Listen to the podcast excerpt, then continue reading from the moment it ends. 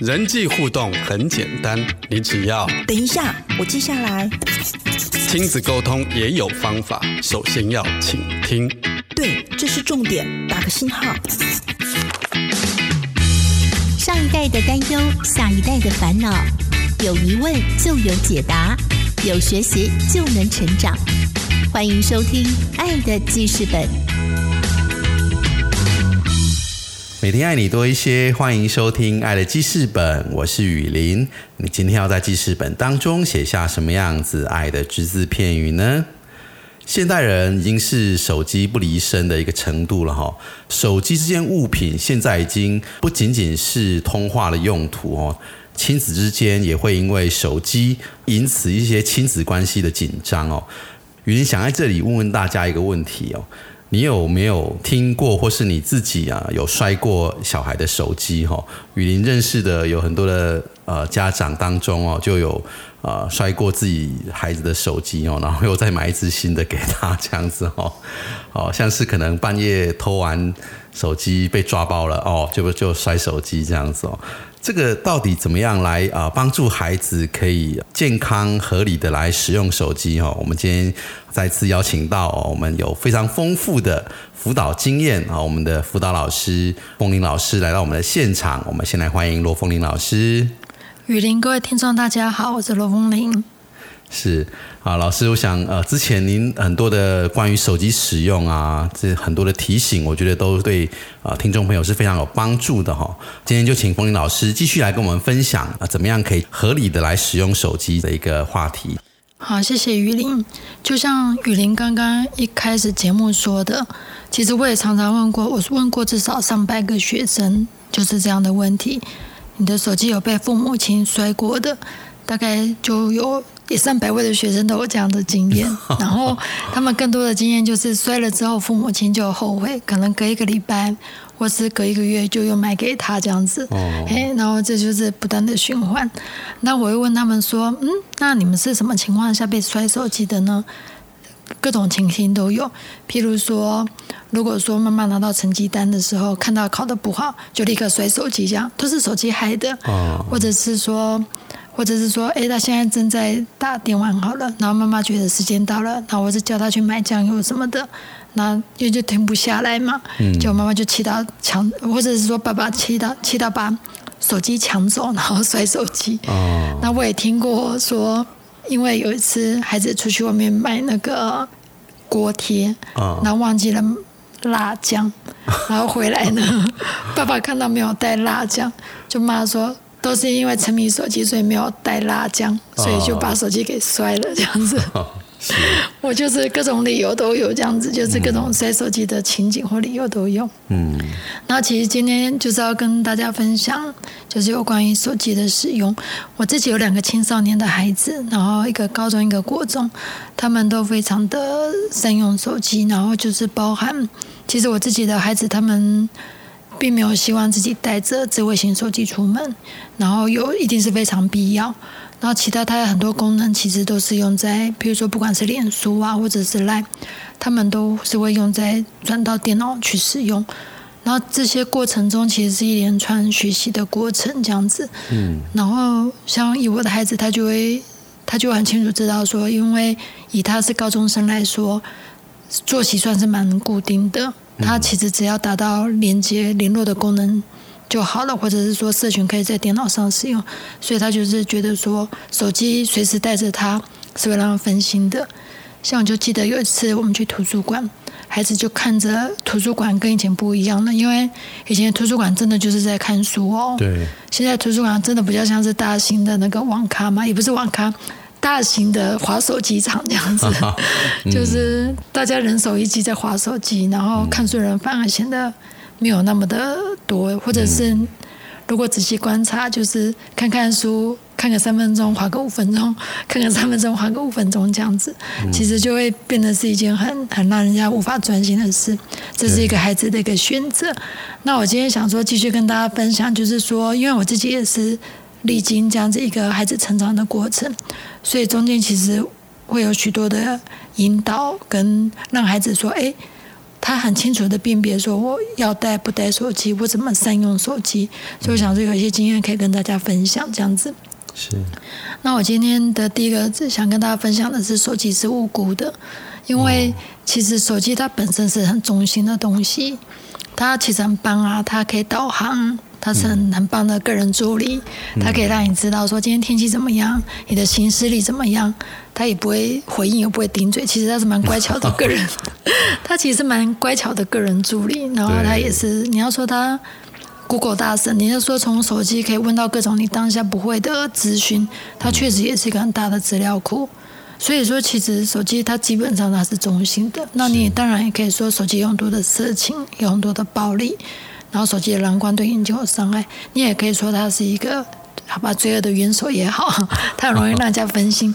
但是这个就相当于我前阵子才知道说塑胶袋的一个故事，今天就用这个跟大家分享。我们现在都知道说，哇，塑胶袋是一个很糟糕的东西，嗯，它会让海龟死掉，会污染环境，然后会让这个反正千年不坏这样子，嘿，然后让环境造成很重的负担。但是我后来才知道说，塑胶袋当初发明其实是为了环保，应该是那个科学家忘记是瑞士还是瑞典，他当初因为看到大家都用纸袋，然后砍掉很多的树。他就觉得说要环保救地球，要种树救地球，他舍不得树，为了纸袋砍掉这么多树，所以就设计出这种千年不坏的塑胶袋。所以那个，但是现在塑料袋被评为那个好像五十大坏发明之一，被评为是一个很烂的发明。那时候我那一天就看到那个发明塑胶袋那个科学家的孩子就出面说话了，说。我爸爸当初就是为了环保才发明塑胶袋的，塑胶袋这么好用，如果重复使用，不就真的是很环保的事情啊？嗯，所以他就说，其实他当初就是为了环保，只是大家滥用了，一次性是不想带走，为了便利，然后就一直丢弃，一直换新的塑胶袋，嗯，才会造成现在的所谓的地球的灾难。嗯，但是这件事情其实不是塑胶袋的错啊。嗯，想想不是塑胶袋错，如果我们每一个人都比如说装便当哈，每天都要带孩子都要带便当，说要带用个便当去学校。那如果这个塑料袋也不会脏，它一次用个三年，其实也不会坏。塑料袋就不可能像现在产量需要这么多，耗损量这么多了。所以其实我就用这个塑料袋的故事比喻成手机。手机它其实中性的，也是好的。当初发明手机的人也是认为它是一个好东西在发明，那纯粹就是看我们怎么去使用它这样子。嘿，那我就在想说，比如说就是手机它是无辜的。我们举例来说好了，像马云，他非常有钱，嗯，有名的企业家。然后像贾博士发明手机也赚了好多钱，嗯。我常常在想，如果我们的孩子是马云或者贾博士，我我们还会阻止他吗？嗯，应该会大力的栽培他这样子，超棒的。对啊，对。但是重点是我们可能很多孩子他滥用的结果就会是他可能退化了，因为来长期的连晚上都会爬起来偷打手机、偷玩手机，然后作息不正常，甚至整个就精神很退很不好，然后就退化了哈。然后或者是说个性变得很冲动啊，就很容易打架，或者是情绪暴躁。因为我们看到的是孩子可能是这个样子。所以我们就对手机也都会非常的敏感，这样子。那我想说的是，其实孩子除非他真的眼前就退化到这么严重，或者是他真的就是情绪暴躁到让你觉得反复无常，不然我们也不用对于手机过度的敏感，敏感到我们没办法好好的教育他使用手机。因为我常常听到孩子说：“我今天一整天去学校读书，九点放学，尤其是拼会考的孩子。”九点回来才拿手机不到五分钟，那那个看到孩子拿手机就好像触动了家长什么开关一样，一个彪骂这样子。其实就是我们我们知道手机如果滥用的话会造成很多很多的风险。嗯。但是我们当我们过度警觉、过度紧张的时候，反而不能好好的让手机成为。孩子的帮助，我们反而不能去教育孩子怎么使用手机，嗯，反而一味的就是在禁止、跟紧张、跟冲突中，甚至是误解中度过这样子。是，对啊，不管是摔手机这些东西，这些行为其实是不能帮助孩子好好善用手机的。嗯，没错。而且摔完之后还要买新的给 给孩子，因为你知道孩子也不能没有手机这样子，所以其实教导善用手机的能力，一直是比不用手机、禁止手机是更重要的能力。这个能力呢，我常常会把它比喻成英文检定考试，或者是说什么什么证照考试，都要经过一连串的学习过程。所以，当我们这样去想的时候，我们会比较冷静的去检视说，我现在。是情绪化的摔手机，还是我在教导孩子有善用手机的能力？那我们所有跟孩子手机的接触，我觉得应该是要教导孩子善用手机。那我们会减少很多情绪化的那种暴走性的。冲突，嗯，那所以因为就像是英文检定一样，我们不可能赏了一巴掌之后，孩子突然英文变得顶呱呱，一定要经过很多的练习，文法、单词的阅读，一步一步一步，他才会越来越熟练，越来越厉害，才知道如何善用手机这件事情。哈，觉我觉得这件事情是很重要的，因为会帮助我们身为家长比较冷静的面对孩子使用手机这件事情。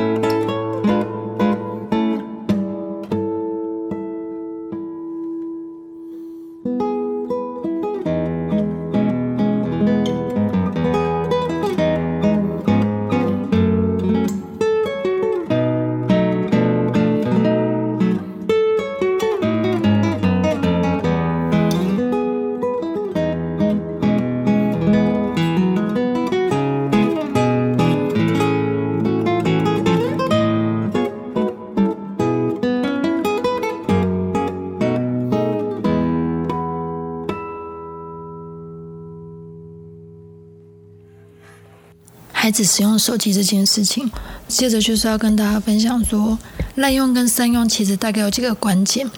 第一个就是说他用的时候做些什么，也就是说孩子使用手机的内容。嗯，好。然后呢，第二个关键就是孩子使用手机的时间。嗯，第三个就是使用手机的地点，时间、地点加内容三个元素核心起来，对的时间、对的地点，然后对的内容，才会成为对的使用手机的行为。嗯，这其中只要有一个错了，它其实就会变成是会有一些副作用，而且长久以来也会造成伤害。我以不对的时间来举例好了。我前阵子去那个海边，就看到有一个妈妈带着一个小小孩，然后就是在海边逛这样子。两个都穿泳装，然后妈妈一只手是牵着女儿，另外一只手是划着手机，那很兴奋着跟手机的人聊天跟对话，然后拍照什么的。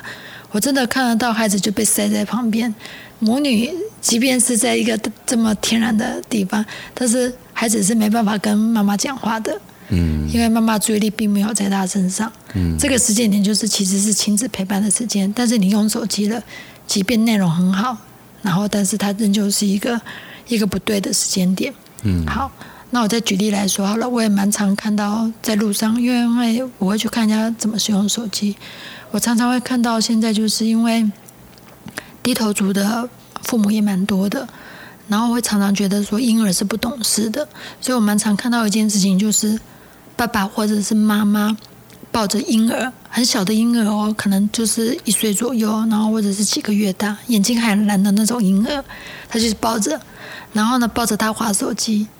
那我想说，请请大家去思考一个问题：谁的眼睛离手机比较近？孩子的眼睛真的很脆弱，他也是蓝色的那一种，哦，很清澈透明的。哦，但是他离的手机离手机很近哦，嗯，因为妈妈就在划手机，妈妈抱着他在划手机，是，所以其实这就是处于一个以这个来说，它就是一个不对的地点。你你在这样子情况下，你用地你你。你你划手机，其实你没有注意到，你你这样长期使用，因为顾孩子可能是几年的事情，对，他就这么近的划手机，即便他看不看得懂都是一回事哦。嗯，他比成人的眼睛又更靠近了荧幕哦，这样子就是一个对孩子来说就是伤害了。那我再以不对的内容来说，譬如说，现在有一个小孩子，他功课很好，这是我之前遇过的，他功课很好，大概都是校排二十名，也是聪明的孩子。然后他都是读完书才用，好读完书才用。只是说他内容呢，他功课也做完了，然后地点地点也都是在家里使用，也都 OK。但是玩的内容是什么？他特别喜欢玩那种有一款游戏叫做杀警察的游戏，它整个内容的结构就是杀警察可以得分这样子，哇，哎，就是算是暴力的游戏。OK，那我们我们会很放心，觉得在玩这个游戏很棒吗？嗯，应该不会。虽然地点对喽，在家里也很乖巧，然后时间点那些都做完了，但是它的内容就是会这样子，一直它的很多的结构是很扭曲的，甚至还有一些那种暴力的游戏。嗯，那之前我还看过孩子，就是就是学生们接触到那个，如果杀了仇敌，然后毁尸灭迹，才可以成功抢得那个情人的游戏。哦这些剧情都非常的，就是所谓的引起那个 那种犯罪的那种那种刺激感还是什么的。嗯，但是这些内容其实孩子这样玩，其实我们是会担心的。对所以我就以这些例子来说，好，再举例来说好了。现在有很多的交友软体、爱情公寓之类的。然后如果好，这个女儿假设女儿好了哈，假设某某某某孩子女生好了，